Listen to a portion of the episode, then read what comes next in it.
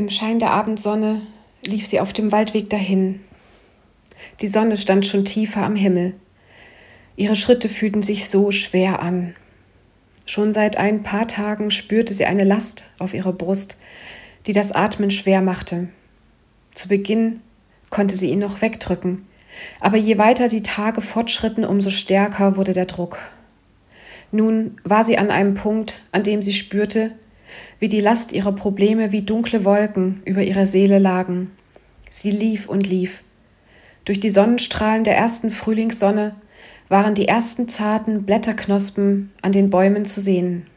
Der lange, trübe, nasskalte Winter schien sich langsam zu verflüchtigen. Aber sie hatte kaum einen Blick für das Wunder, das sich im Rhythmus der Jahreszeiten stetig wiederholte. Sie fragte, wo bist du, Herr? Du hast doch gesagt, dass du da bist.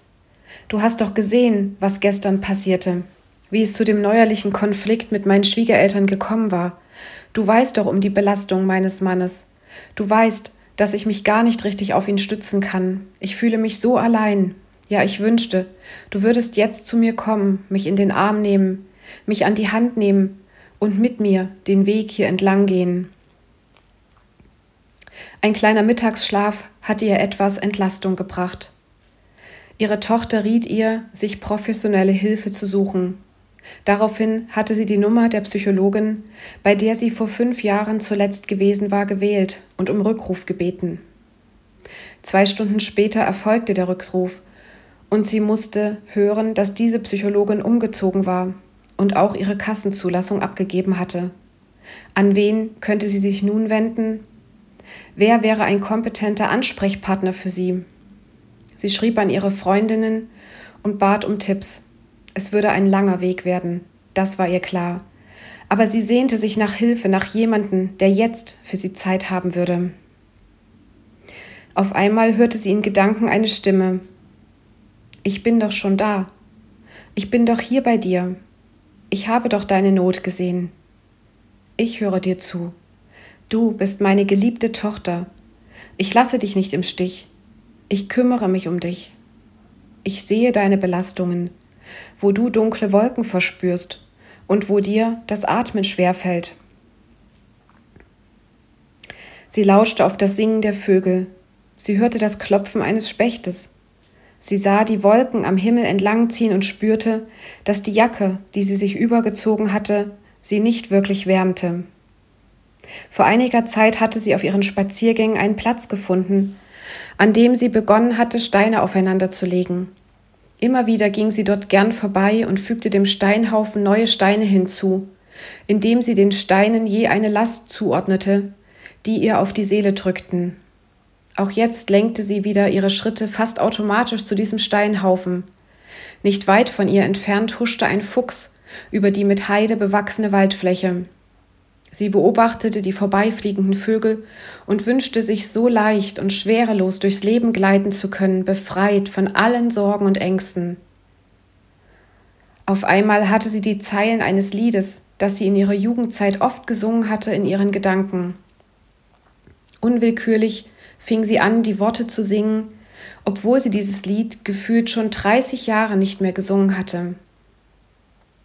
Trübe und schwer ziehen die Wolken dahin, der Asphalt scheint so schwarz und die grauen Nebel ziehen. Ich singe laut von der Sonne des Herrn, die trotz Wolken mir scheint, die trotz Nebel mir nicht fern. Herr, ich lobe dich, denn du erwärmst auch mich, dein Licht ist für mich da. Ob ich Gott fühle und spür seine Kraft, oder fehlt mir der Mut und die Kraft in mir erschlafft, Du bist bei mir, auch wenn ich dich nicht sehe, wenn die Freude mir fehlt, ich durch Dunkelheiten gehe. Herr, ich lobe dich, denn du erwärmst auch mich. Dein Licht ist für mich da. Halleluja. Als sie mit dem Lied geendet hatte, fiel ihr Blick auf eine einzelne, fast weiße Osterglocke, die einfach so mitten in der Heide blühte. Was für ein Zeichen der Hoffnung, eine Osterglocke. Nur für sie allein, Ostern bedeutet Hoffnung, bedeutet Freude an der Auferstehung von Jesus Christus. Tränen schossen ihr in die Augen, weil sie spürte, dass Gott sie in ihrer Verzweiflung und Bedrückung gesehen hatte. Deshalb hatte er offensichtlich diese Osterglocke für sie hier wachsen lassen, mitten in der einsamen Heide- und Waldgegend. Sie beschloss, den Rückweg anzutreten. Sie hatte wieder ein klein wenig Hoffnung geschöpft. Gott hatte auf ihr Gebet geantwortet, ihr ein Zeichen seiner Nähe geschickt. Sie wusste, dass Gott den Weg mit ihr weitergehen würde. Die dunklen Wolken würden nicht sofort verschwinden. Dankbar richtete sie ihren Blick auf die untergehende Sonne, die gelb-orangefarben langsam am Horizont versank.